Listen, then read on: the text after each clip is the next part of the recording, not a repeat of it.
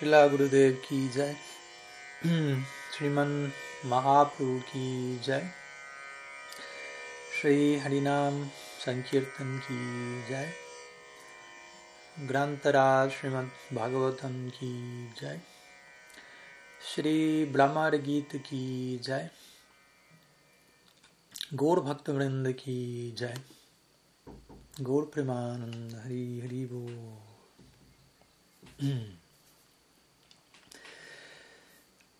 Bienvenidos a todos, muy buenas tardes.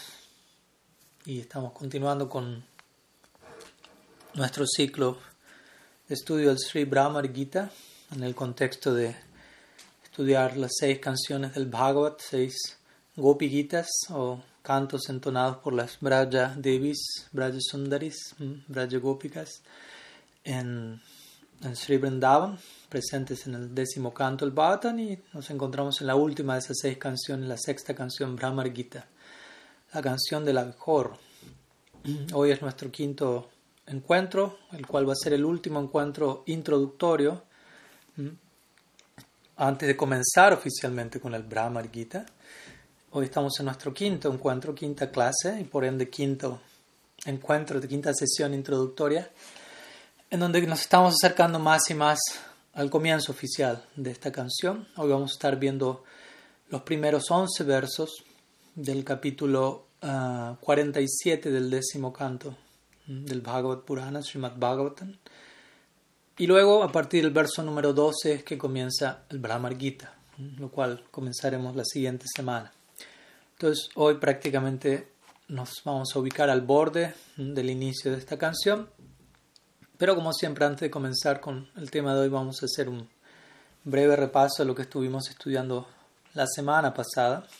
Estuvimos viendo los versos 8 al 49 del capítulo anterior a este, el capítulo 46 del décimo canto del Bhagavatam, en donde se describió básicamente cómo Uddhav llega a Vrindavan, enviado por Krishna desde Mathura para entregar un mensaje de alivio, de esperanza a los Brajavasis, especialmente dirigido hacia los padres de Sri Krishna, Nanda Yashoda y más especialmente a una de las Braja Gopikas, en lo que son los versos del Bhagavad. Entonces Uddhav llega a Vrindavan en Godhuli, en este momento de la tarde, típico donde el polvo de Braj se alza, eh, abrazándolo todo, las vacas regresan del bosque indicando Krishna está de vuelta y la vida de los Brajavasis vuelve a, a, ellos, si se quiere, al saber nuestra vida está de regreso. Sri Hari.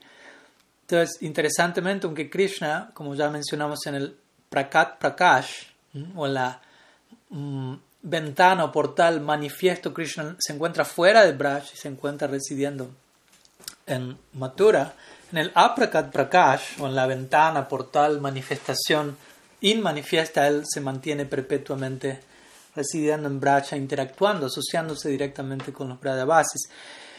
Y al llegar a Vrindavan, Uddhav tiene este primer darshan de Braj. Todo Vrindavan en unión con Krishna, todo deslumbrante, brillante, en humor de celebración, básicamente. Entonces él primeramente recibe este darshan, Krishna queriéndole mostrar a través del instrumento de Yoga Maya esto está aconteciendo en mi Braj continuamente. El amor de los Brajavasis hacia mí es permanente, por lo tanto yo reciproco de forma permanente. y luego de tener este darshan, él al dirigirse a la casa de Nanda Maharaj, al palacio de Nanda, él contempla el otro Prakash, el otro lado, si se quiere, de la moneda de Vrindavan, en este caso, separación, Viraja, Viraja Prakash. Entonces, Nanda Maharaj recibía Uda Vindaga en general de él cómo está todo en Mathura, cómo está Vasudev, Devaki, pero rápidamente, sin poderse contener, pregunta cómo está Krishna. Y al mencionar esta palabra, su corazón estalla, él comienza a llorar, absorto en Sri Hari, en su, el objeto de su afecto, y absorbiéndose en Lila Shmaran, a venir uno tras otro por todos los diferentes juegos divinos de Sri Krishna en Vrindavan. Y Uda absorbiendo, no le puedo decir que no se lamente por él, porque la esencia como decíamos, de todo Dharma es llorar por Krishna. Pero al mismo tiempo Krishna lo envió con la intención, con la misión de que detuviese de alguna forma la lamentación de los. Entonces comienza el, el cortocircuito de Uddhava aquí. Entonces él comienza con su mejor intención, a sugerir todo lo que está a su alcance para cumplir con su misión, mientras que va descubriendo gradualmente, como decíamos, otra misión dentro de esa misión dirigida a él, una enseñanza que él necesita recibir. Entonces él le sugiere a Nanda Maharaj, me, quizás puedes salir a tomar aire, estás demasiado dentro de tu casa, está demasiado dentro de su casa, perdón. y, pero Nanda le va a responder, si salgo de mi hogar, todo es utipana para mí. Todo lo que veo me recuerda a Krishna porque en todos los sitios hay lila talis, espacio donde Krishna ejecutó sus pasatiempos. Veo las huellas de sus pies de loto y eso me, arroja aún más en un océano de recuerdo y por ende de dolor en separación. En el marco de todo esto, Yashoda eventualmente aparece en escena como una dama trascendental de mente eh, mencionándoles a ellos, no hagan ruido, Krishna está durmiendo. Y sí, de hecho, así lo era. Los spurtis o visiones de Yasoda no eran una alucinación meramente, sino parte de, de, una de la realidad última. Y en medio de semejante marco y desconcierto, Uda piensa, ¿qué puedo hacer? Voy a invocar a Ishvarya Gyan, voy a hablar de Krishna como el absoluto, como Dios. Esa es la, visión de Uda, Krishna es Bhagavan intentando de alguna manera diluir la, intensidad emocional de su lamentación. Es algo tan condensado, tan espeso. Voy a tratar de diluir eso con esta noción de que su hijo es Dios. Y él sabe, si pese a, mi intento, ellos, su, suprema no disminuye, sino incluso aumenta, en última instancia, mi intento por diluir Suprema va a terminar mostrando la gloria de Suprema y todo el mundo va a saber acerca de ello. Y en última instancia, esa va a ser la misión última de, mi persona haber venido aquí a Vrindavan. Uddhav ya comienza a tener un vislumbre de por dónde va la cosa.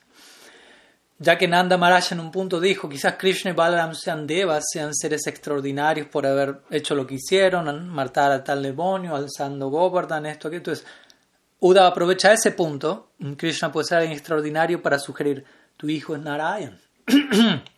Pero Nanda inmediatamente en su psicología Vatsalya va a responder, no, yo conozco a Narayan, conozco a Dios y yo conozco a Krishna. Hay dos modelos psicológicos diferentes. Dios está estable, no pide nada, no necesita nada, Krishna es todo lo contrario. Entonces, Dios empoderó a Krishna, Narayan empoderó a Krishna para que haga todo lo extraordinario que él hizo, pero no porque él sea Dios. Y si fuese Dios, Nanda continúa, se dice que Dios reside, Bhagavan reside donde hay bhakti. Por lo tanto, si Krishna partió de aquí, quiere decir que no hay bhakti en nosotros. Por lo tanto, ¿qué tipo de consuelo es el que me estás ofreciendo, Uda? Uda intenta continuar con su servicio. Y menciona, bueno, eventualmente luego de insistir en tantas direcciones por el lado aishvárico y sin que eso funcione, dice, bueno, Krishna va a volver, ya que él satisface a sus devotos. Él vive para cumplir con sus promesas a ellos, sin anda inmediatamente mirándolo como un demente, diciéndole, pero yo no soy su devoto, yo soy su padre y él es mi hijo.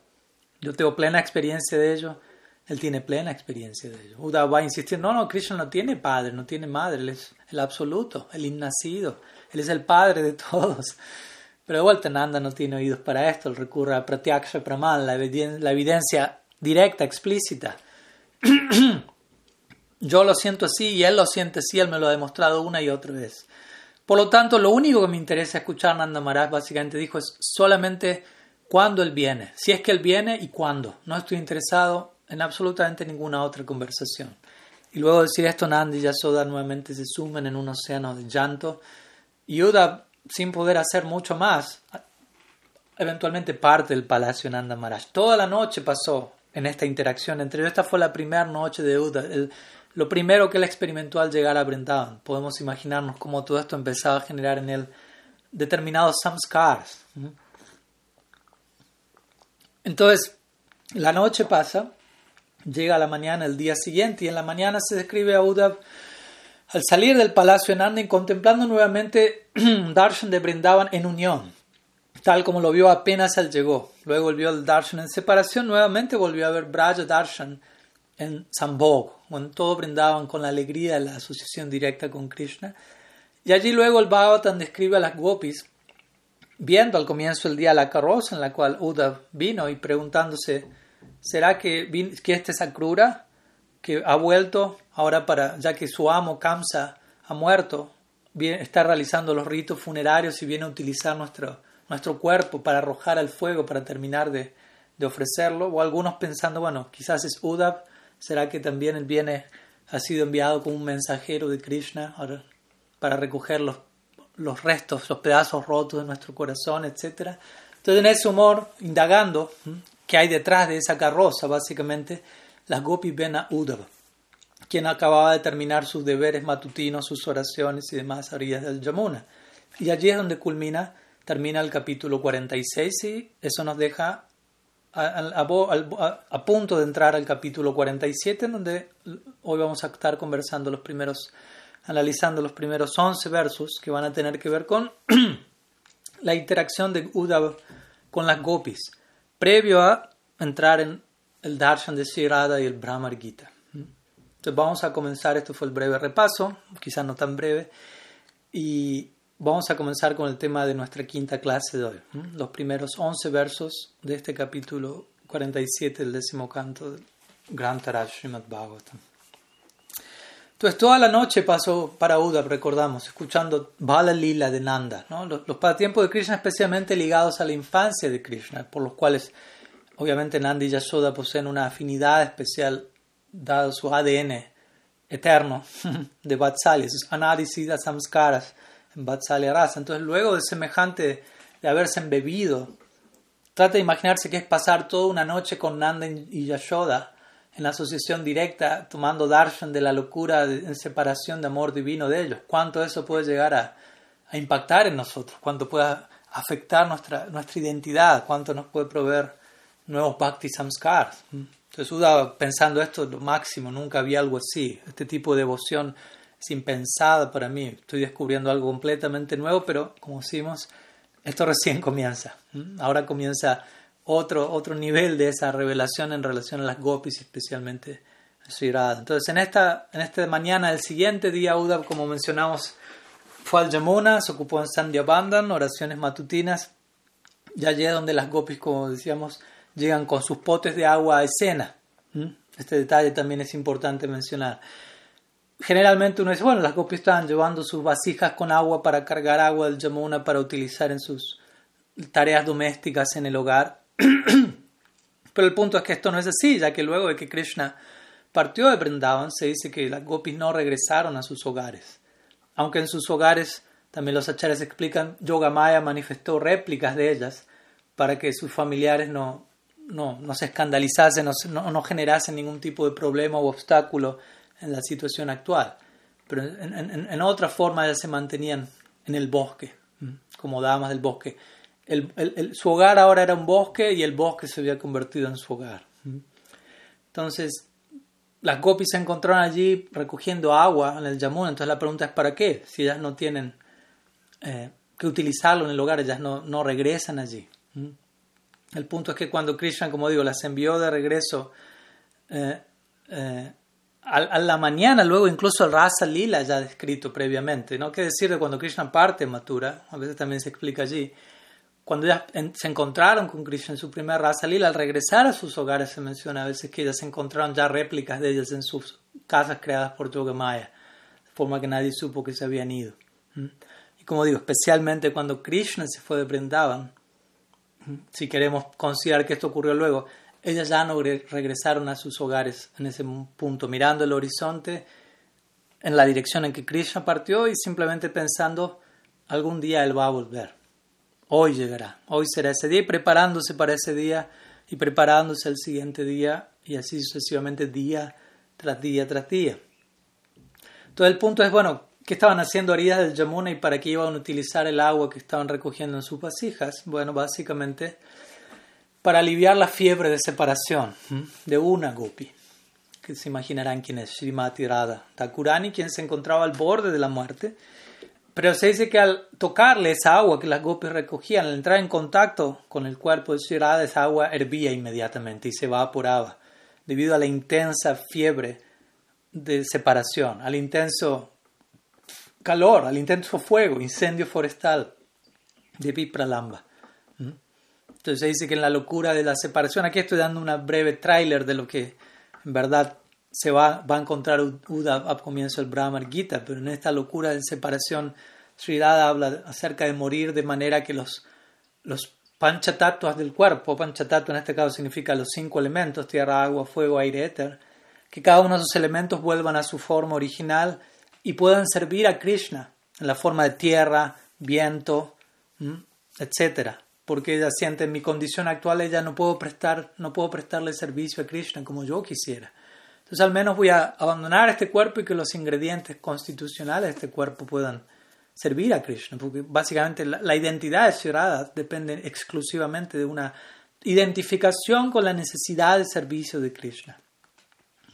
Esa es su, constitución a nivel identidad. ¿no? No, no, puede concebir su vida sin, esa, sin, sin la, la, expresión continua de esa necesidad que Krishna tiene y por ende se vuelve una necesidad en ella.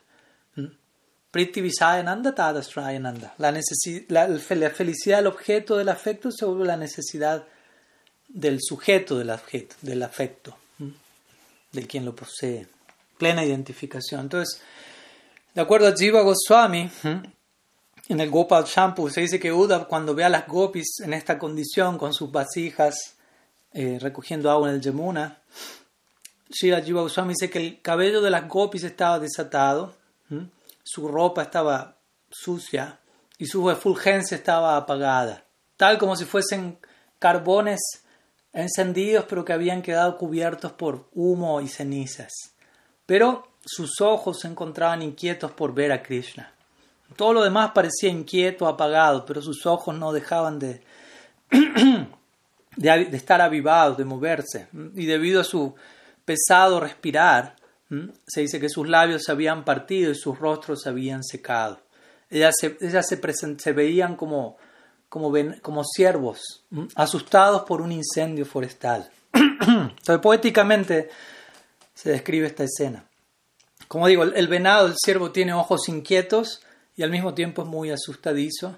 ¿Qué decir en un incendio forestal? Entonces, las gopis están experimentando el incendio forestal, como decíamos no del samsara tal y como nosotros lo conocemos, sino de otro samsara. Samsara significa plena esencia, y en este caso se refiere al incendio forestal en separación de Hari, ¿eh?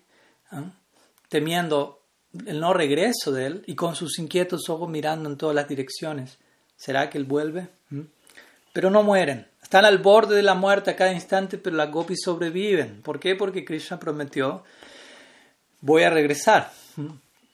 Entonces las gopis no mueren, ya que en realidad tratemos de entender una y otra vez este punto y cómo todas las acciones y actitudes de las gopis y obviamente los brayavas en general no están en absoluto centradas en un interés separado, personal. O sea, ellas no es que no mueren por ellas, por ellas esperar a Krishna para estar con él.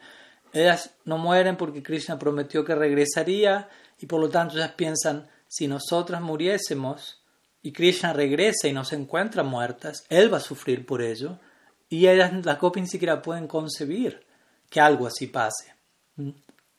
Las gopis no pueden concebir que Krishna sufra, básicamente. Ellas están obsesionadas con la alegría de él, con la felicidad de su amado, con vivir para brindarles placer, como digo, con vivir para satisfacer las necesidades de Krishna. Krishna es un Dios necesitado, no necesitado como nosotros lo estamos como almas condicionadas debido a un vacío, él está necesitado debido a una plenitud. Él está tan lleno, la naturaleza del amor es que crea una mayor y continua necesidad, de mayor experiencia amorosa. Y las gopis existen para satisfacer esa demanda. Están totalmente sumergidas en esa identidad.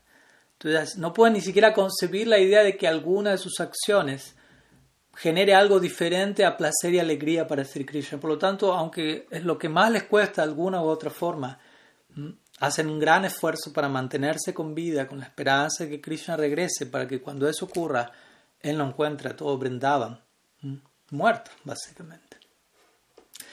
Entonces luego Sukadev Goswami describe a Parikshit Maharaj, recordemos la narrativa del Bhavatan se está dando en este marco, Sukadev instruyendo a Raj Parikshit. Entonces Sukadev describe al rey cómo las gopis quedaron sorprendidas a ver a Uddhav. ¿Por qué? Entre otras cosas, su semejanza con Krishna. Recordemos, aunque como dijimos, también las gopis sintieron, es idéntico a Krishna básicamente, tiene incluso ropajes de él, pero no sentimos lo mismo que sentimos cuando vemos a Krishna, por lo tanto no es Krishna. Es la percepción intuitiva de las gopis. Y recordemos, Krishna le dio a Uddhav su propia ropa, su propia guirnalda. Uddhav llegó a Brindavan en la misma carroza que Krishna partió de Braj. Por lo que había muchas razones para pensar, es Krishna regresando. Pero el termómetro último fue nuestra experiencia directa en términos de bhava. Es, él no es Krishna, sino él estaría activando determinadas secciones de nuestro mundo interno, todo nuestro mundo interno. Pero al mismo tiempo ya se entendieron, tiene algo que ver con Krishna. Entonces las gopis, interesantemente, las gopis ven a Krishna, es un punto importante también, las gopis ven a Krishna incluso a veces en objetos sin vida, proyectan a Krishna en un árbol, un árbol tamal, Shirada ve a Krishna en separación en una nube que tiene la tez similar a Krishna, pero ellas nunca ven a Krishna en otro hombre. Es un punto importante. Entonces, Krishna es el único Purusha, básicamente, allí. El único disfrutador. Las gopis proyectan a Krishna en todas partes, pero no en una figura masculina aparte de él. Entonces ellas están preguntando quién es él. Él es un hombre, pero no es Krishna. Pero al mismo tiempo tiene los ornamentos de Krishna. ¿Eh?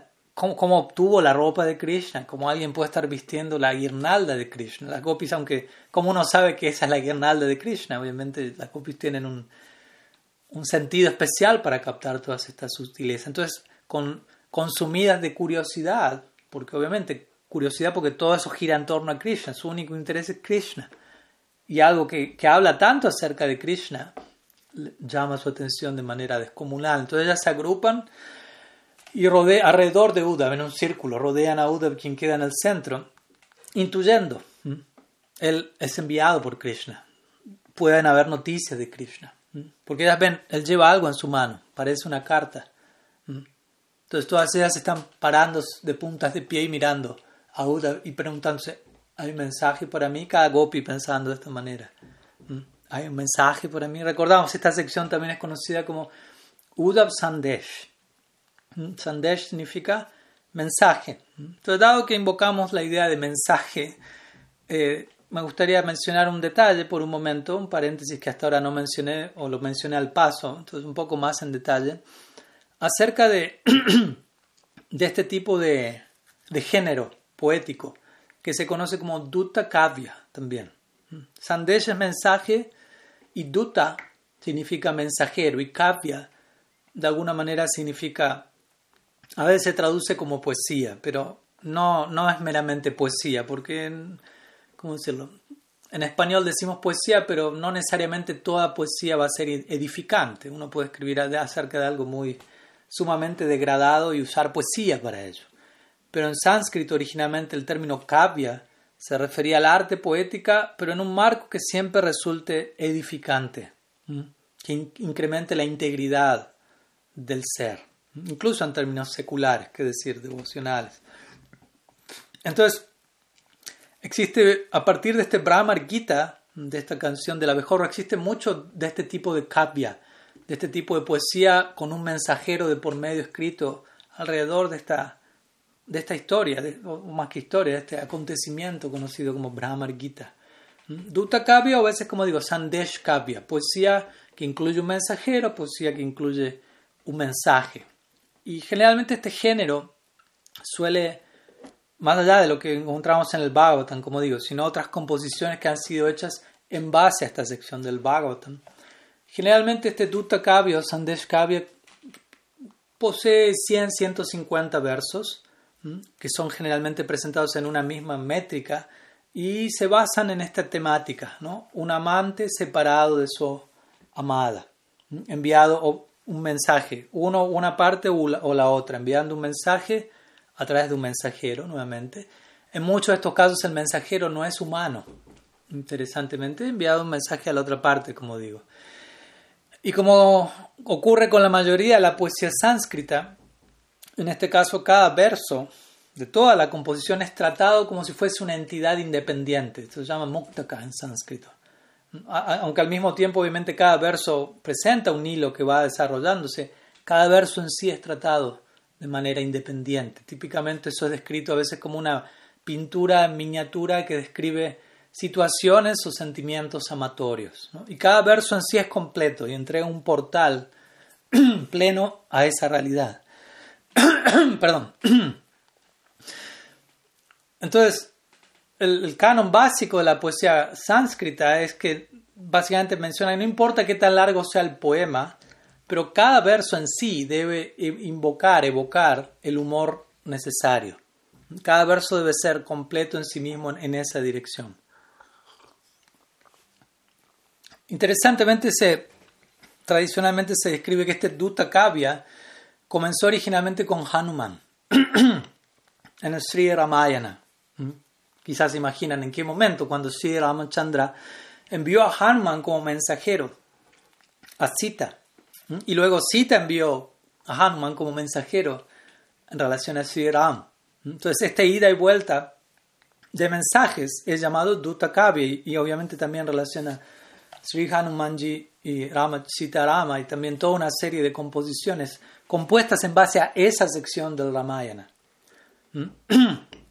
También otra famosa obra de, esta, de este parampará, llamémoslo así, este linaje poético es el Megadutta de Kalidas, el mensajero en la forma de Mega. Mega significa nube. Entonces, en este caso, quien envía el mensaje sabe que las nubes se mueven a gran velocidad y que abarcan un gran espacio y que se mueven en una dirección específica.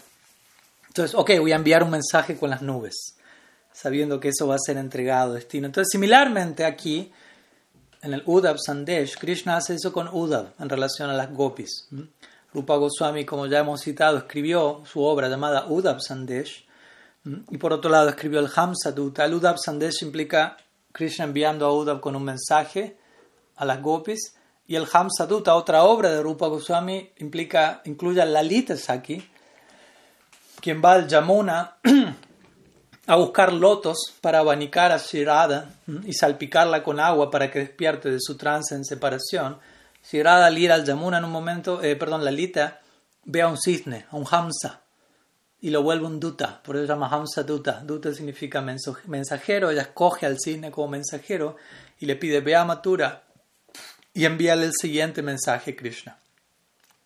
Entonces, similarmente, a veces se dice también que Srimati Radharani por momentos toma las huellas de Krishna como mensajero y le pide que envíe un mensaje, o igualmente con el viento que se mueve en todas las direcciones, envía este mensaje a Krishna, envía este otro mensaje. A veces los loros ocupan ese rol. Continuamente, hay diferentes tipos de mensajeros, que decir, forma humana como Brinda Devi y otras gopis y gopas, trayendo, llevando mensajes. Uno de los elementos interesantes de este Dutta Kavya es que quien envía al mensajero, sea el mensajero animal, humano o un ser insensible, como una nube, sea un cisne, sea un mono, si Hanuman, mono divino, obviamente, sea una nube, sea el viento, sean huellas, sea Uddhava, el punto es que quien envía al mensajero, primero va a adorar a dicho mensajero y orarle. Va a adorarlo con diversos objetos, lo que hay disponible, con palabras. Va a orarle a dicho mensajero, incluso si el mensajero no entiende el mensaje o las implicancias de lo que está entregando al otro. ¿No? Por ejemplo, la nube es un ser insensible, o Udab, como vemos, él entiende hasta un punto el mensaje que él está por dar, como vamos a ver. Él va a entregar un mensaje, pero vamos a ver que las gopis descubren otro contenido en ese mismo mensaje, lo entienden a otro nivel. Entonces el punto es que si el mensajero no entiende el mensaje, igual se les entrega el mensaje, el cual es lleno de profundidad, lleno de significado, y se explica que no se discrimina sobre qué tantos qué tan consciente sea el mensajero, no debido a la intensidad del amor de quien está enviando el mensaje y de quien lo está recibiendo. Como sabemos, cuando Krishna desaparece el Rasa Lila, las gopis comienzan a buscarlo e indagan de seres inanimados en el bosque. Han visto a Krishna, pregunta a las enredaderas, a las flores, a los árboles, a los animales. El punto es debido a la locura del amor. Una persona enamorada va a hacer que cualquier entidad se vuelva el mensajero. Entonces, todo esto nos habla de vuelta del estado emocional de los dos amantes, de las dos partes involucradas. También otro aspecto del Dutta Kavya es que quien envía el mensaje va a describirle el camino exacto al mensajero por el cual el mensajero debe llegar a destino. En el Uddhav Sandesh de Rupa Goswami, Krishna hace esto con Uddhav. le dice a Uddhav, toma tal camino, dobla aquí, para en tal sitio de peregrinaje, en tal sitio yo ejecuté tal pasatiempo, trata de absorberte allí, luego continúa allí. ¿no? Y él le describe el mismo camino que Krishna hizo rumbo a Mathura, Uddhav lo hizo de Mathura a. En otras palabras, esta descripción que Krishna hace, en este caso, quien envía al, mensajero, tiene que ver con un gran, eh, ¿cómo decirlo? Un gran involucramiento emocional en relación a las diferentes ubicaciones geográficas que hay en el camino, en este caso, que son lilas talis. Y otro aspecto también de este Dutta Kavi es que quien envía el mensaje, al mensajero, perdón, va a convencer a ese mensajero de que si tú envías este mensaje vas a tener al menos dos o tres beneficios. Por empezar, vas a ver muy hermosos lugares, vas a tener un lindo paseo, un lindo viaje.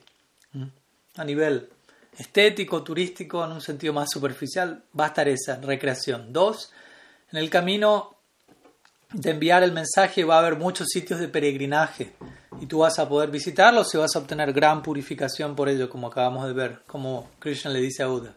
Y tres, también esto va a ser una, gran, una actividad piadosa que va a traer beneficio para ti porque me estás ayudando a dos amados a unirse. Entonces vas a tener entretenimiento, peregrinaje y puña, crédito piadoso, sukriti incluido. Entonces el punto es, no es que esto es mera obligación para el mensajero, sino que va a haber ganancia incluida. Por lo tanto, es por ahí que Krishna le dijo, por favor, tú ve para allá. También interesantemente otro elemento del Dutta Kavya, y ya retornamos a la narrativa, es que quien envía el mensaje le va a aconsejar al mensajero de cuidarse de ciertos sitios peligrosos en el sendero. No vayas por allí. Así como le dice, ve por aquí, ve por aquí, también le va a decir, cuidado aquí, cuidado allá, no vayas por allí. Otro aspecto es que también el mensaje debe ser entregado a la persona correcta, no a cualquiera. Y eso obviamente implica que el que envía al mensajero le va a describir al mensajero quién es la persona, una descripción de la persona, sus cualidades únicas, como Krishna le describió a Uddhav en relación a Nanda, Yashoda, Radha, las gopis, o como Lalita lo hace con el cisne en, en Hamsadutta, en la composición de Rupa Goswami, describiendo quién es Krishna, para llegar, habiendo llegado allí, saber para quién es el mensaje. También otro aspecto del Dutta Kavya, de este tipo de género poético, es dejar en claro cuál es el principal mensaje. Porque puede haber varios mensajes, pero este es el principal mensaje. Así que entrega claramente la idea. Como mencionamos en el Udab Sandesh Krishna le, dice eso a Udab, ya lo vimos previamente. En mi nombre abraza uno por uno a las vacas, a mis amigos, ofrece pranama a mis padres, describe a las gopis cuánto las extraño y por qué no puedo regresar etc. Como que quede claro cuál es la esencia del mensaje. Y un último aspecto del Dutta Kavya, antes de retomar la, la narrativa del Bhagavatam, es que el mensajero debe ser experto no solo en entregar el mensaje, sino también en crear el remedio para remover la separación. Recordemos, Kavya tiene que ver con dos amados separados entre sí, en separación. Entonces el mensajero debe ver cómo remover esa separación y si no puede hacer eso, al menos debe llevar un mensaje de regreso al otro amado. del que lo recibió, ahora lo está enviando al que envió el primer mensaje. Y al hacer eso, el mensajero cumple con su misión, queda libre, por decirlo de alguna manera.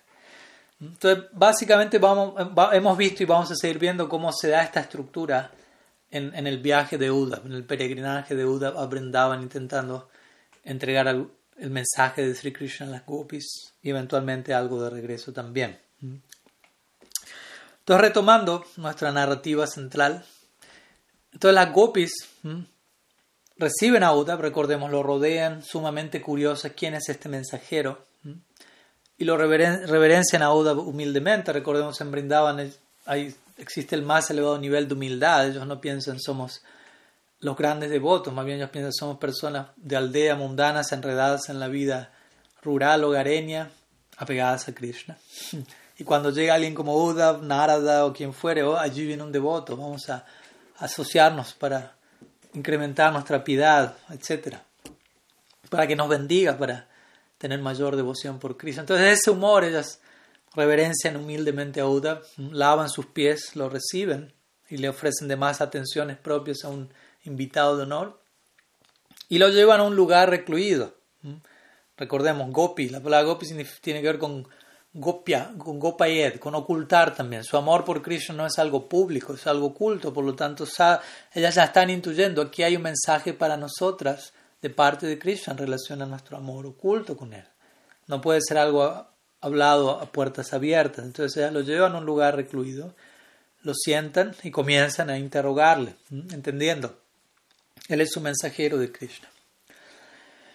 Entonces allí, en los interiores del bosque, en una recámara en donde Uddhav se encuentra con las Braya gópicas, que Uddhav va a contemplar a distancia a una muchacha plenamente dorada, Gauri, Gaurangi, Tapta Kanchana Gaurangi, en el suelo, yaciendo en una cama hecha de pétalos de loto, húmedos, tal como se describe como si un relámpago hubiese caído al suelo vuelto cenizas.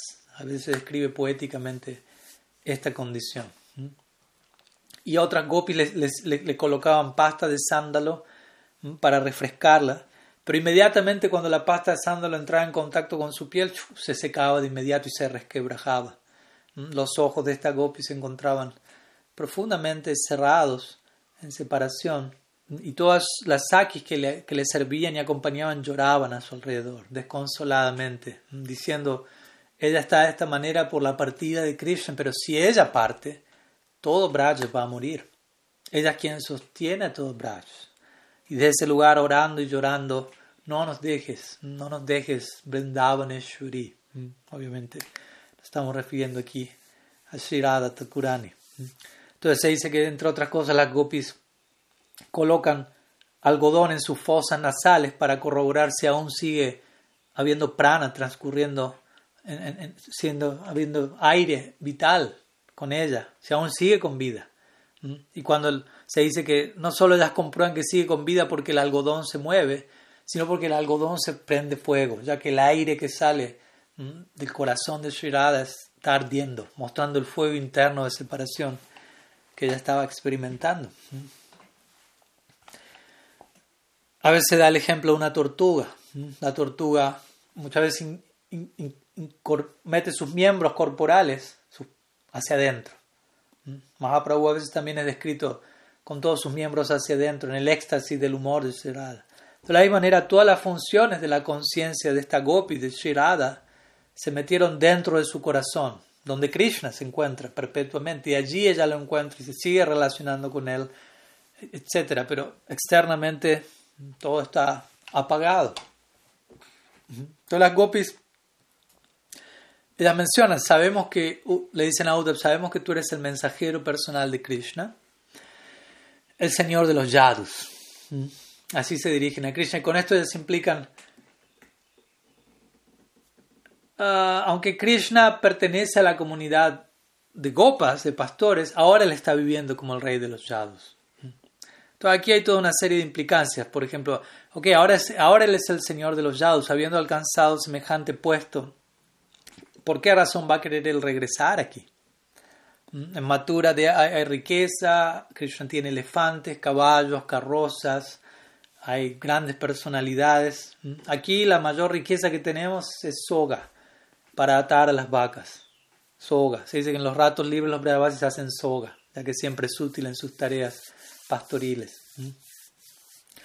Por lo tanto, las gopis se implican con esto. Parece ser, Uddhav, que Krishna te ha enviado a ti, no por nosotros, sino para apaciguar a, a su madre y a su padre. En otras palabras, la idea es, quizás las gopis se expresan con cierto sarcasmo e ironía en el éxtasis de su amor por Krishna, siempre. Pero consideramos que Krishna te ha enviado a ti por temor a ser criticado por el ojo público, que quizás diga, ¿no? Eh, ¿De qué le sirven a Krishna sus padres quienes son pastores? Nanda y Yashoda pueden seguir llorando hasta la muerte, pero Krishna va a permanecer en Mathura y seguir rigiendo como un rey. Mm, por temor a que alguien lo critique de esa manera, las gopis dicen, Él te envió a ti para apaciguarlos a ellos. Como implicando no a nosotros. si Vishwanath Chakrabarti Thakur comenta en esta sección, de esta forma, Existen muchas implicancias de crítica ocultas en, las palabras de las gopis, palabras de falsa glorificación, donde dicen Krishna es el Señor de los Yadus. Todo lo cual está surgiendo, él dice como, con nuevos brotes dentro del árbol de sus palabras, como nuevas expresiones dentro del, de la enredadera de su amor por Krishna en última instancia. Entonces las gopis implican todo esto aquí. Nosotros no encontramos, no vemos nada que él pueda quizás considerar digno de ser recordado en estos campos de pastoreo de Braj. De hecho, los lazos de afecto por los miembros familiares de uno son difíciles de romper, incluso por un sabio, dicen las gopis en el Bhagavatam. Sabemos que esto es así. Los apegos más cercanos de uno en este mundo no son fáciles de cortar. No es fácil de cortar con el apego, básicamente, la idea. Incluso si alguien es un sabio. Y ellas mencionan Personalmente nosotros no vemos a nadie más digno de ser recordado en Braj, parte de Krishna. ¿Mm? Pero si Krishna de esta manera incluso ha descartado a sus padres Nanda y Yashoda, a quienes él recuerda, entonces, ¿cómo es posible las gopis para personas como nosotras tener algún lugar en su recuerdo en absoluto? ¿Mm? De vuelta ya menciona esta idea, incluso aquellos sabios o aquellos que aceptan sannyas pueden encontrar difícil abandonar toda conexión con su relación previa con padre y madre. Es entendible. Y aquí vemos, por otro lado, que Krishna fácilmente ha cortado con ese lazo con su padre y madre. ¿Qué, qué decir con las incontables damas con las que él disfrutó en Braj? Ah, ¿no? Las gopis sarcásticamente dicen, no, tan solo contemplen la, qué tan severa es la renunciación de Krishna, qué capacidad que tiene para desapegarse de todos nosotros. Obviamente sabemos que Krishna no está desapegado, Krishna no es insensible y Krishna está sufriendo de igual manera por su lado. Pero en esta ventana de separación, Viraja Prakash, en el éxtasis de la separación, las gopis se van a expresar en estos términos. Aunque en otra plataforma, como hemos visto y vamos a seguir viendo, ya se siguen asociando con Krishna. Entonces las gopis continúan. La primera, como digo, estos son los primeros versos del capítulo 47 del Bhattan, llegando, llegando cada vez más cerca del Brahmar Gita. La Gopi continúan diciendo, aquella amistad que es exhibida hacia otras personas, aquellos que no son miembros cercanos de la familia de uno, en este mundo generalmente esa amistad está motivada por un interés personal. Y por lo tanto ese tipo de relaciones es solamente un show, básicamente, que dura hasta que el propósito de uno queda satisfecho y luego termina viéndose qué es qué y quién es quién. Y ese es el tipo de amistad, eh, es similar al interés que un hombre tiene en una mujer o que un abejorro tiene en una flor. Va, toma el polen y se retira, un hombre busca una mujer para disfrutarla y se retira. Generalmente es el estándar en este mundo. Recordemos, las gopis con esto están indirectamente criticando a Krishna. A los ojos, a los oídos, a los ojos y oídos de Uddhav, quien quien continuamente se relaciona con Krishna en un sentido de Aishwarya, en un nivel para quien Krishna es Bhagavan, y aquí como vemos se está encontrando con, con toda una nueva dimensión de cómo Krishna puede ser visto y amado. Las gopis continúan diciendo, una, una, prostituta va a abandonar a un hombre que no tiene un centavo, a un cliente que, que ya no es cliente, ya no sirve como cliente, o un o, los ciudadanos van a abandonar a un rey incompetente, o los estudiantes van a abandonar a su maestro una vez que han terminado su educación, o los sacerdotes van a abandonar a un hombre quien, quien les ha entregado su remuneración correspondiente por un sacrificio, o los árboles van a abandonar un árbol cuando los frutos ya no están allí, o los ah, un invitado va a abandonar un hogar luego de que ha comido, o los bosques van a, los animales, perdón, van a abandonar un bosque que se ha prendido fuego, y una, un amante va a abandonar a una mujer que ha disfrutado, incluso aunque ella permanezca apegada a él, o viceversa. Entonces, de vuelta, las gopis recurren a ejemplos de este mundo, comparando a Krishna con todo ello, aunque sabemos, el vínculo de Krishna con las gopis no es de este mundo, aunque lo parece es aprakrita, parece mundano, pero es supra trascendental.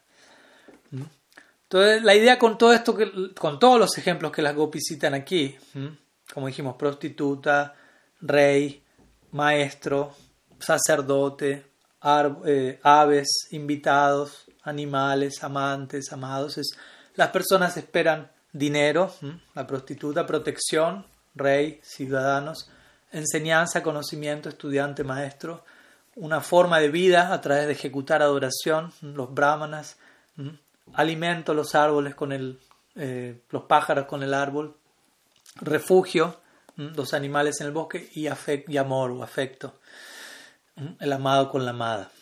Entre todas estas motivaciones, se explica, algunos son auspiciosos y otros son inauspiciosos, pero en todos existen factores condicionales, no incondicionales, no basados en el afecto real. Entonces con esto las gopis obviamente implican, dado que los motivos de Krishna han quedado satisfechos, están quedando satisfechos por las damas de Mathura, ¿por qué él habría de recordarnos a nosotras aquí?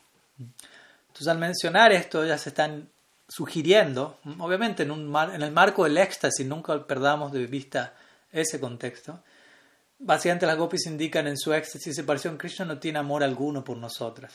Disfrutó con nosotras por un momento hasta que él satisfizo sus propósitos y ya partió.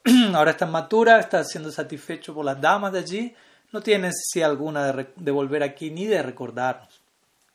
De vuelta, es una expresión extática, no es algo comparado a lo que uno podría decir con las mismas palabras desde el marco de los celos, el rencor, o avidia básicamente, alguna forma de ignorancia. Una y otra vez necesitamos recordarnos esto para no confundir. Braja Lila, el cual es un lila semejante al humano, no es humano en todo el sentido de la palabra. Es divino y es humano. De esta manera, ellas dicen luego, bueno, nosotras amamos a Krishna sin causa. Entonces, siendo que amamos a Krishna sin causa, ¿por qué ese amor se terminó? ¿no? Uno ha escuchado, uno ha entendido, si uno ama incondicionalmente, eso genera algo sin fin, básicamente. Entonces, Uddhav, ellas básicamente le comienzan a preguntar a Uddhav. Aquí Sri Radha no ha tomado la palabra, recordemos, él se encuentra habiendo perdido el conocimiento en el trasfondo de la escena. Entonces, Uddhav, recordemos, ya venía sumamente desconcertado luego de haber pasado la noche que pasó con Nanda y Yashoda y ahora de inmediato es asaltado, por decirlo así, por el discurso extático de las gopis, donde inmediatamente comienzan a blasfemar a Krishna, expresarse con ironía y sarcasmo, para con lo cual es algo completamente inédito para Uda. Nunca jamás él había escuchado a alguien hablar así de Krishna, hablar así de Dios. y al mismo tiempo entendiendo, o comenzando a entender, recordemos, comenzando a vislumbrar, todo esto lo están diciendo desde el marco del amor divino entonces es similar a lo de Nandi y Yashoda, pero diferente obviamente al mismo tiempo. O sea, aparentemente se relacionan a Krishna de una manera aparentemente ordinaria, pero tienen un amor extraordinario. En el marco de ese vínculo único con Él, no lo ven como Dios, lo ven como algo más, pero lo aman de una manera totalmente apasionada. Entonces, Uda, recordemos, es Shastravit, conocedor de todas las, las escrituras, la persona más educada del universo, pero él no sabe qué responder aquí. Cuando las gopis le indagan de él, ¿por qué se terminó este amor? Nosotros lo amamos incondicionalmente. Porque de vuelta, prema tatua, o, las verdades acerca de este nivel de amor divino, esto se encontraba por encima del alcance de Oda. Entonces, nuevamente, todo esto comienza, sigue mostrando la Oda la verdadera misión en última instancia para él, por la que Krishna lo envió de alguna manera aquí le dan la gopis a, a el, CBC, como lo llaman en Argentina, que es el examen previo a uno acceder a la universidad, para ver si podía entrar a la universidad de Gopi Prem. Shirada es la directora allí, como sabemos. Pero vemos que él falló en la primera pregunta del CBC. Aunque vamos a ver cómo él lo sigue intentando y gradualmente más y más se va embebiendo de todas estas realidades. Entonces, de vuelta, iba con una misión allí, recordemos, Krishna le pidió, trata de aliviar a mis padres y especialmente, Gopinam Madviyogadim, Matsandesarvimoche, especialmente trata de aliviar las gopis quienes están siendo atormentadas por un tipo único de separación. Por lo tanto, Uda, pese a su desconcierto, él intenta cumplir con la misión de su amo y intenta decir algo, sugerir algo. Entonces él le sugiere a las gopis, traten de meditar. Quizá uno podría decirlo, las, las, damas de aldeas se ponen muy emocionales por momentos, se dejan llevar demasiado por, por su lado emocional, traten de, ser más objetivas y meditar. Y las gopis le preguntan a Uddhav, ¿cómo hacerlo? ¿Cómo, ¿Cómo, es eso de meditar? ¿no? Pues sabemos, los Brajavasis no son personas que se sientan y meditan. Obviamente cuando ellos aparecen en el Gaur Lila, como los Goswamis, etcétera, exhiben el máximo estándar de absorción y meditación devocional, pero en, el, en la dinámica, en la expresión explícita del Braja Lila, ninguno de ellos está practicando meditación. Entonces ellas mismas le preguntan, ¿cómo se medita? ¿Cómo se hace eso? ¿Qué es eso?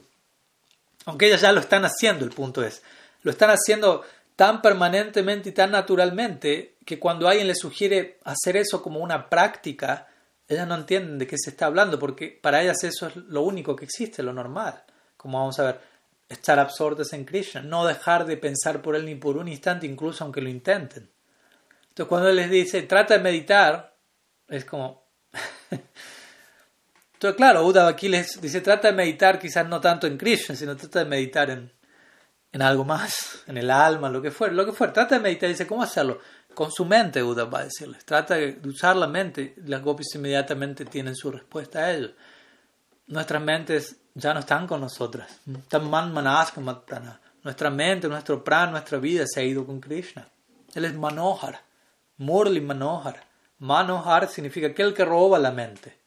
Murli, con, su, con el sonido de su flauta. La primera vez que escuchamos esa flauta, ya nuestra mente no nos perteneció jamás, nunca volvió de regreso, quedó allí. Mm.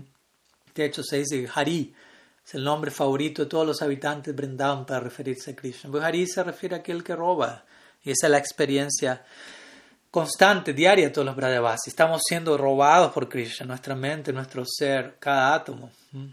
Por lo tanto, las gopis dicen, no podemos meditar, porque nuestras mentes ya no nos pertenecen, no podemos decir nuestras mentes, no tenemos mentes, somos dementes. Desde ahí se encuentran como dementes, de ahí viene la palabra. Nuestra mente pertenece a Manohar. De Buda nuevamente no sabe qué decir. Como decíamos, ni Krishna mismo puede dimensionar ni concebir la plenitud de Shirada, como ya lo explicamos más de una vez, y desde ahí él, eventualmente eh, se manifiesta como Mahaprabhu para intentar dimensionar y saborear eso. Entonces, si Krishna, ni Krishna mismo puede dimensionar ni concebir eso, ¿qué decir Uddhav? De vuelta, en el Bhagavatam previo a esto, Krishna le dijo a las gopis cuando él regresó al Rasa Lila, Naparayam nirabadya sanjaya sasadu krityam vibudaya sapiva jamavajan durjaragiha shrinkala sambrishchatadva pratyatu sadhana. El amor que ustedes tienen por mí es impagable. No puedo hacer nada para reciprocar al respecto. Más bien, más que yo recompensar ellos, yo creo que ese amor es la, su propia recompensa y yo anhelo recibir esa recompensa. Yo anhelo conocer eso, etc. Entonces, Krishna incluso no dice, aquí dice, no solo no puedo, no, no solo no puedo pagar la deuda de amor con ustedes, ni siquiera puedo saber cuánta es la deuda. Imagínense, porque para uno pagar una deuda, primero tienes que saber cuánto pagar. Entonces Krishna aquí no está elogiando a las gopis de manera excesiva, ¿no? sino realmente siendo sincero, no la está adulando. Realmente está diciendo, no puedo comenzar a contar cuánto es la cifra a pagar, es ilimitado. Es agita. Agita ¿Mm? Aquel que es inconquistable, agita se ve jita, se ve conquistado enfrente del amor de las gopis. Entonces, de vuelta, si eso ocurre con Bhagavan Sri Krishna en contacto con Braja Prem, Gopi Prem, quiere decir cómo Uddhava está experimentando. Electroshock, ¿no? Su experiencia aquí. Vamos a, los últimos dos versos del día de hoy, que son los versos 10 y 11 de este capítulo 47, para ya ir cerrando la sesión. De esta manera Sukadev le dice a Parikshit hablando de esta forma, las gopis, cuyas palabras cuerpos y mentes estaban plenamente dedicados a Sri Govinda, hicieron a un lado todas sus tareas regulares ahora que el mensajero de Krishna Sri Uda había llegado entre ellas, continuamente recordando las actividades de su amado, que su amado Krishna había ejecutado en su niñez y juventud, ellas cantaron acerca de tales actividades y lloraron sin vergüenza alguna. ¿Mm? Entonces aquí Aquí las gopis, o sea, básicamente se describe como hicieron a un lado toda consideración externa. Recordamos, Uddhav está allí, las gopis lo están rodeando, ellas están interrogando a Uddhav y lo poco que se ha podido decir hasta ahora, vemos cuál fue la respuesta de las gopis Y aquí las gopis estallan en llanto, desconsolado, mientras, como digo, Radha en el trasfondo está yaciendo inconsciente. Por momentos otras gopis critican a Krishna y Uda se encuentra con un panorama inédito, completamente extranjero, desconocido para él. Pero empezando a conocerlo y queriendo andar en ello. Entonces las gopis aquí están llorando abiertamente ante Uda, están abriendo su corazón, tanto como como Uda puede captarlo. O sea, ellas lo hacen, pero hay que ver qué tanta capacidad Uda tiene de beber ello.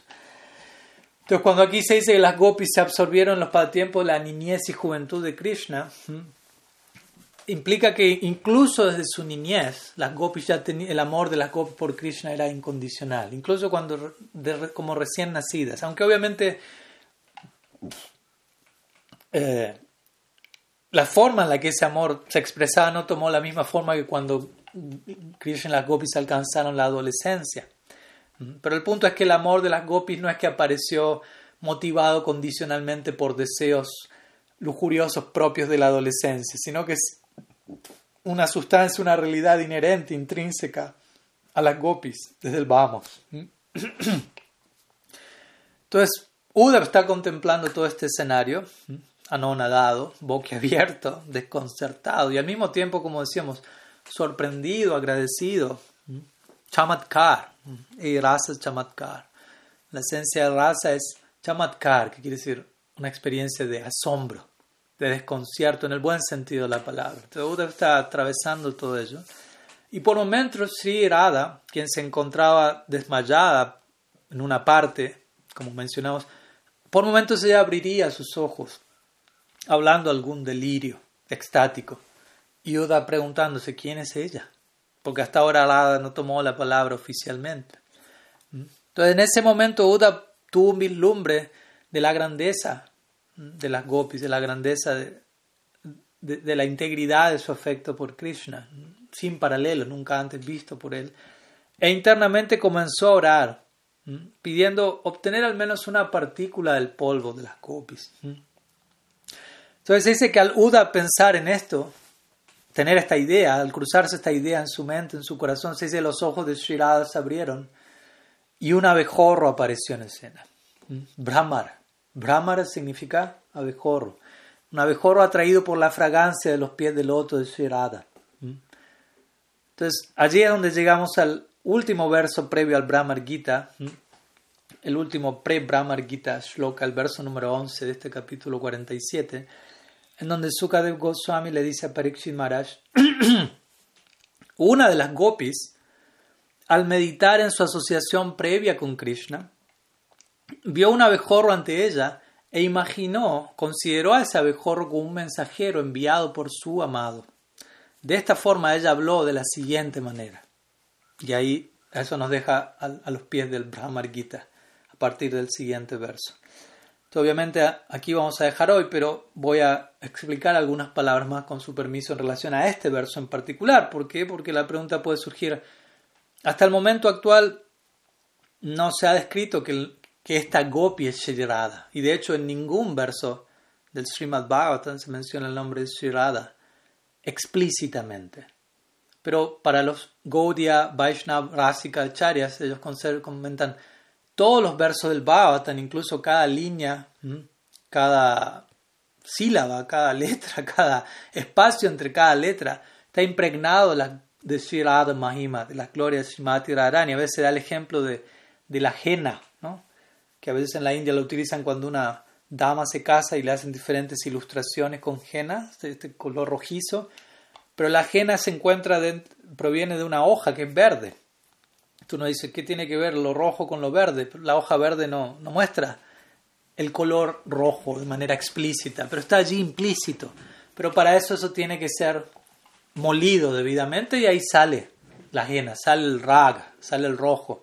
De la misma manera, el Srimad Bhagavatam, aunque por fuera ningún verso explícitamente habla de Shirada, internamente Shirada está en todas partes y cuando el Bhagavatam es debidamente batido, diría yo, a través del corazón de los devotos que tienen un sentimiento por el Bhatan, ellos comienzan a encontrar, oh, aquí es Shira. Y desde ese lugar es que nuestros acharyas, los Goswamis en particular, han concluido esta gopi que va a hablar el Brahmar Gita, es Sri Radha Thakurani. Entonces quiero concluir el encuentro de hoy con algunas palabras que nuestros Goswamis comparten y, que nos comparten su Shastra Yukti, su razonamiento trascendental en base a la revelación para concluir en qué sentido es Sri Radha. Entonces, Sila Sanatan Goswami, por un lado, en su famoso Vaishnav Toshani, comentario del Bhagavatam, dice: Esta gopi, Kachin, dice este verso del Bhagavatam. Kachin significa esta gopi.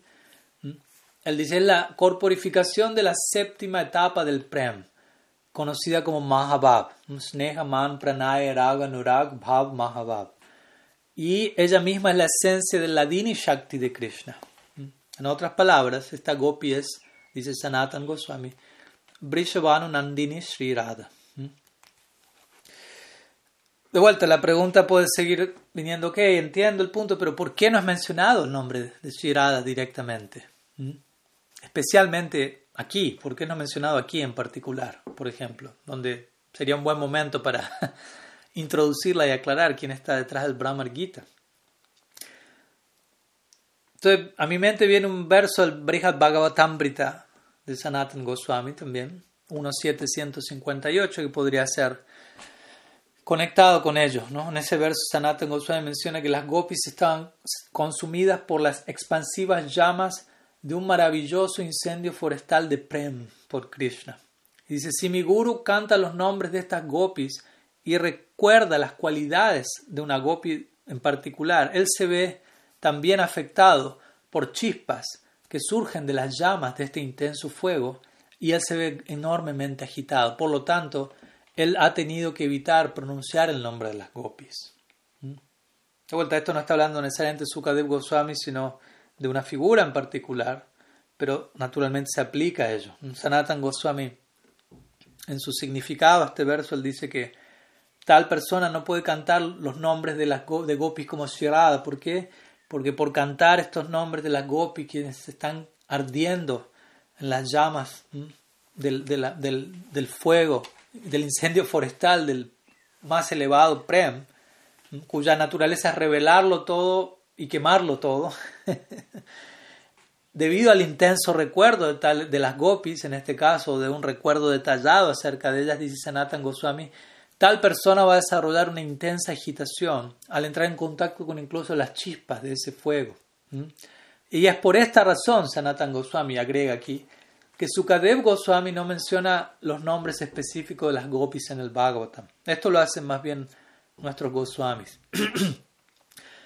Sanatan Goswami dice, pero uno no debería pensar que él no mencionó los nombres de las gopis simplemente por gran respeto, ya que el verso da la razón. Sukadev quedó sobrecogido por atracción por Krishna y perdió el control. Como se dice a veces, también Sukadev sabía, Pariksit Maharaj tiene siete días para escuchar el Bhavatan. Y si yo menciono el nombre Shirada, voy a entrar en un trance que pueda durar por más de seis meses. Sanatan Goswami dice que por momentos Sukadev Goswami, incluso sin mencionar los nombres de las gopis, que decir de Shirada, perdía el conocimiento en medio de su recitación del Bhagavatam. Y Pariksit Maharaj, quien estaba ansioso escuchando y queriendo llegar a la cima de esa recitación, la forma del Krishna Lila, Pariksit Maharaj tenía a su hijo cerca del Jana Meyae y le solicitaba y lo tenía con cartas y mridanga para que cada vez que Sukadev Goswami perdiese el conocimiento, el hijo de Pariksit Maharaj ejecutase kirtan para traer a, a Sukadev de regreso y que continuase el Bhagavad Gita. Entonces, desde ese lugar, uh, Básicamente, estas son algunas de las razones por las que el nombre Shirada no es mencionado. Obviamente, también se dice que Srimad Bhattan es un rasa shastra, una escritura que lidia con, con temáticas propias de las velocidades divinas y el romanticismo trascendental. Y en ese tipo de escritos, el nombre de la naika o de la heroína romántica no, es menciona, no ha de ser mencionado directamente. En términos de lenguaje romántico, se recurre generalmente a lo que se conoce como parokshabad lo cual es algo que Krishna, Krishna gusta mucho. Paroksham mamachapriyam, dice el Bhatan. Yo gusto del lenguaje indirecto, cuando las cosas no son dichas de manera explícita, obvia, sino de tal manera que solo aquellos con el oído para captarlas pueden captarlas, y el resto se quedará con otra idea. Pues estamos hablando del supremo secreto, el supremo misterio, no es algo para ser público de manera barata, se requiere cierta cualificación para captarlo. Entonces, de este lugar, podemos mencionar algunas razones por las que el nombre Sri Radha no es, mencionado, no es compartido abiertamente. Srila Jiva Goswami, por otro lado, en su Krama Sandarbha, uno de sus comentarios al Bhagavatam, él dice, esta palabra kachit, que significa esta gopi o alguien, él revela, es la más amada Sri Radha. Su nombre es mencionado directamente en el Vasana Vasya. Y él aquí cita este, esta otra escritura que el Vasana Vasya menciona. En la mañana las gopis le pidieron a Uda, el sirviente de Krishna, le preguntaron, perdón, acerca de los pasatiempos de Krishna en la ausencia de Radha. Absorta en su amor por él, haciendo a un lado todo otro pensamiento, ella, Radha, quien es mencionada aquí explícitamente, habló Chitra Yalpa, conversaciones alocadas, con sus sakis utilizando ejemplos de los Upanishads. Ella habló con Uddhav, el discípulo de Brihaspati, utilizando ejemplos de los Upanishads.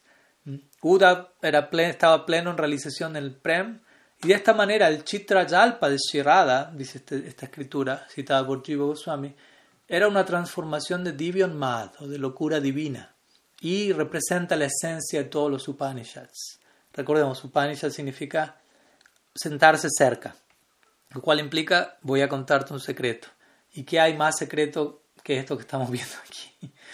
Entonces, de ese lugar vemos como Srila Jiva Goswami cita otras escrituras donde sí se menciona claramente el nombre Shirada en relación al Brahmar Gita. Entonces el Bhagavatam quizás no lo hace, pero nuestros Goswamis también se refieren a otros shastras para mostrar cómo esto está indicado. Aquí, más allá de su realización personal, siendo ellos miembros eternos de ese lila, o sea, ellos, son participantes de todo esto que estamos aquí narrando, por lo tanto ellos saben qué está ocurriendo y quién es quién.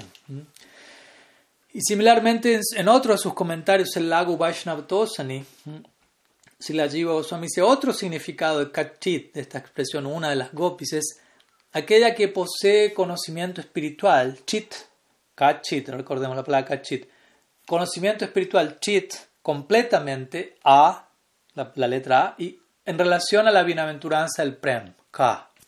Entonces, la palabra kachit también significa eso. O aquella quien es la principal de aquellas que a cada momento incrementan, achinoti, la felicidad del prema, ka, para Krishna.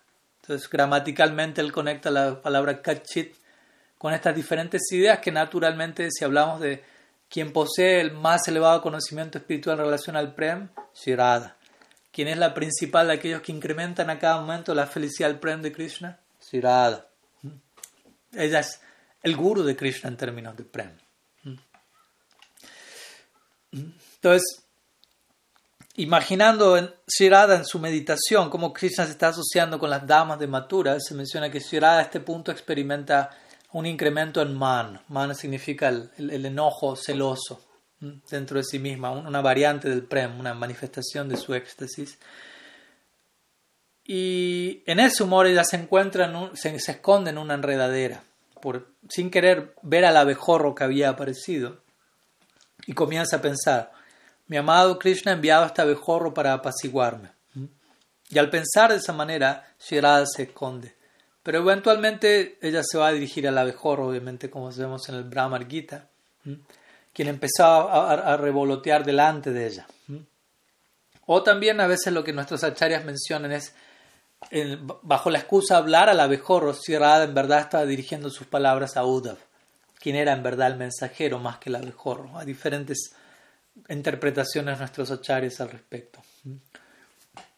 Pero básicamente lo que ellos dicen es que Shirada le habló a Uddhav, pero a través de, ella dirigirse al abejorro. Todo lo que ella decía al abejorro en última instancia desembocaba en Uddhav. Uddhav estaba recibiendo esa, ese adiestramiento, ese aleccionamiento. O a veces también, como digo, se menciona, al ver a Uddhav como mensajero siendo enviado por Krishna, e, ella meditó en él eh, como, un, como abejorro, siendo que él, ella meditaba en asociarse con Krishna. Entonces él apareció como un mensajero debido, como un abejorro Uda, debido a su complexión, a su tez oscura, similar a la, a la del abejorro. Entonces se dice que ella también, ¿cómo decirlo? bueno, comenzó a hablar cosas completamente, como vamos a ir viendo la clase que viene, ¿no? Ya no estaba todavía cerca al lado de Uda, todavía estaba afectada por profunda emoción extática, mezclada de dolor en separación, absorta en su mente en asociarse con Krishna. Y nuestros acharyas explican, si la gracia de Bhagavan es en la gracia de Guru y Vaishnava, es imposible básicamente comprender las palabras de Shirada ya que sus palabras tienen que ver, como vamos a ver, con la locura divina, y a menos que uno se vuelva loco, uno no puede comprender a otra persona loca. ¿no? Y en este mundo obviamente nos volvemos locos debido a, que perdemos algo, dinero, posesiones, una persona a la que estamos apegados. Generalmente la gente enloquece debido a eso. Pero también existe la locura espiritual, la cual tiene que ver con algo similar, haber perdido, entre comillas, perdido en este caso, obviamente, a Krishna. Entonces, ya para terminar, dos, tres palabras más y pasamos si hay alguna pregunta. Se describe que hay diez etapas en la que es la separación. No, no vamos a entrar en detalle en cada una de ellas, pero la última etapa es mrityu o muerte. Se dice que Shirada había atravesado todas las primeras nueve etapas de separación por Krishna. Solamente permanecía la última pendiente, muerte, que obviamente, como mencionamos, ella no terminaba de aceptar porque sabía si yo muero, Krishna no va a ser feliz con esto. Pero continuamente esa, ese intenso dolor la llevaba en esa dirección. Todas las demás etapas habían pasado, locura, desconcierto, enfermedad, etc. Que de vuelta, externamente son vistas como algo indeseable. ¿Por qué llora por Krishna? Nosotros generalmente en el plano material pensamos quiero ser feliz, quiero disfrutar. Pero cuando pensamos quiero disfrutar sin Krishna, ese disfrute es indeseable, ese disfrute es miserable. Y luego sufrimos la consecuencia de ese disfrute miserable, lo cual es igual de miserable. En este mundo, disfrute y sufrimiento son ambos miserables, porque son ambos ilusorios, básicamente. Mientras que en el plano espiritual, la alegría, el sufrimiento, con Krishna al centro, ambos son extáticos. Entonces vamos a ver, toda esta sección tiene que ver con enseñarnos a nosotros a aprender a sufrir, no a dejar de sufrir no aprender a llorar, no a dejar de llorar, básicamente. Sé que es algo muy elevado y que uno quizás primero necesita llegar a una etapa intermedia, pero es importante tener en claro eh, a dónde desemboca todo esto y qué tan cercano es a lo que ya estamos viviendo ahora. Nosotros estamos sufriendo, estamos llorando por momentos, ¿no? Obviamente no en todo momento, pero generalmente no por Krishna. Entonces, aquí nos, está diciendo, deje de llorar, deje de sentir, deje de esto, sino simplemente ponga a Krishna como el objeto central de todo ello. Y aquí encontramos la perfección de esto. ¿no? Shirada, en este caso, habiendo alcanzado el máximo nivel de locura divina, divio unmad. De hecho, la pregunta ella en un sentido debería haber muerto tiempo atrás, en el sentido de, considerando todo lo que está experimentando por dentro, ¿puede un ser humano sufrir tan intensamente y sobrevivir? No, no es posible. Pero de alguna u otra manera ella lo lograba por amor a Krishna, lo cual no deja de hablar de la gloria de su amor, la gloria del amor. ¿Mm? Entonces, un, un pequeño hilo de esperanza ataba, se describe poéticamente, al siervo de la vida Shirada, al inquieto siervo, ataba esa vida a su cuerpo, el cual estaba siendo mm, eh, carbonizado en el fuego de la separación. Y eso era lo que no le permitía terminar de retirarse. Y de vuelta, es un tipo de sufrimiento que debidamente entendido es dulce, llena de esperanza, llena, es atractivo, porque está ligado a Krishna, está ligado al amor. Todo lo que esté ligado al amor es deseable, sea sufrimiento, sea felicidad. Son dos caras de la misma moneda del amor. En este mundo, sufrimiento y felicidad son dos caras de la misma moneda de algo más aparte del amor. Entonces, de esta manera, tan pronto como Uda mm, cayó en cuenta de esta gopia en particular que estaba exhibiendo síntomas tan únicos, se dice que por, por, la mente de Uda pasó la idea de voy a tocar los pies de Shirada para obtener el polvo de sus pies. Y allí, como digo, el abejorro vuelve a aparecer enfrente de ella y Shimati Radha Thakurani va a comenzar su discurso a partir del próximo verso, el Brahmar Gita, el cual podría ser considerada la sección más misteriosa, más secreta de todo el Srimad Bhagavatam. Vamos a ver que a cada uno de los versos que van pasando uno tras otro, 10 versos de este Brahmar Gita, Uda va a ver cómo el amor de Shirada crece más y más, florece más y más. ¿Mm? Así como como una montaña que crece. Generalmente uno no ve una montaña creciendo, pero recurramos a ese ejemplo, porque es un ejemplo inédito quizás. Una montaña que crece más y más y más y más, tanto, tanto, tanto, que para verla uno mira tanto hacia arriba que termina cayéndose. Termina por el suelo desconcertado contemplando cómo eso no deja de, crecer, esa montaña. A veces, hablando ya que dijimos montaña, a veces dice que si toda la tristeza y aflicción del mundo fuesen dos grandes montañas, eh, y ellas serían arrojadas al océano de la felicidad, y si toda la felicidad y aflicción del mundo serían dos grandes montañas, perdón, y estas dos montañas serían arrojadas al océano de la felicidad y aflicción de Shirada. Esas dos montañas de este mundo, puestas todas juntas, se desaparecerían en un instante. En otras palabras, cuando, cuando, cuando yo sufro o soy feliz sin amar, ni ese sufrimiento ni esa felicidad son demasiado reales. Ahora, cuando yo amo, todo es real. Lo que sufra o aquello que me genere alegría.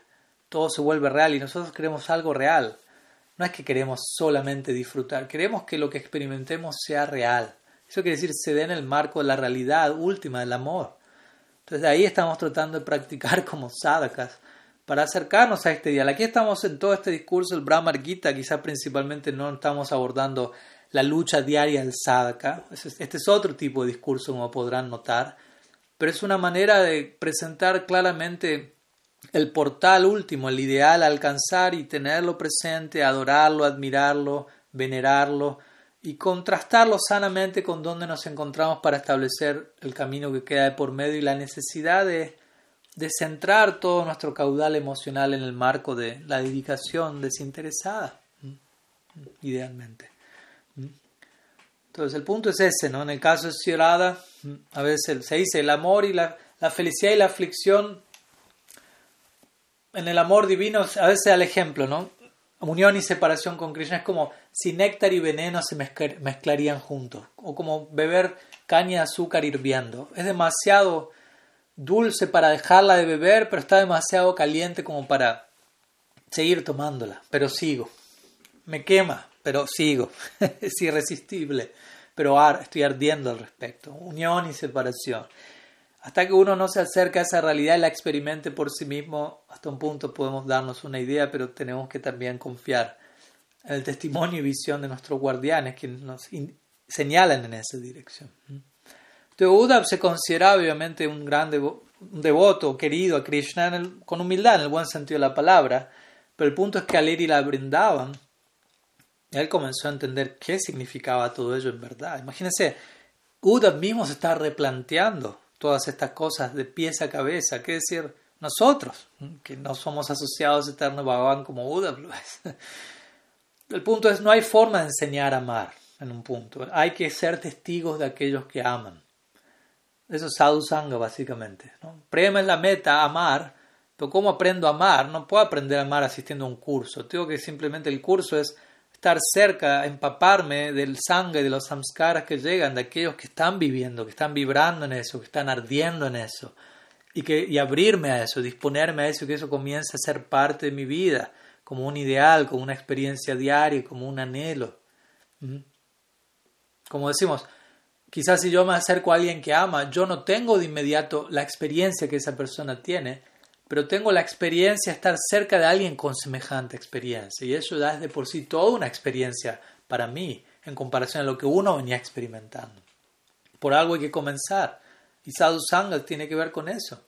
Mantenernos en esa cercanía, que obviamente no es algo físico, en esa cercanía interna, de manera que esa experiencia que la otra persona tiene, que el sadhu tiene, se vuelva algún tipo de experiencia para mí hasta el punto de yo comenzar a anhelar la experiencia particular que esa persona está teniendo y acercarme más y más ahí.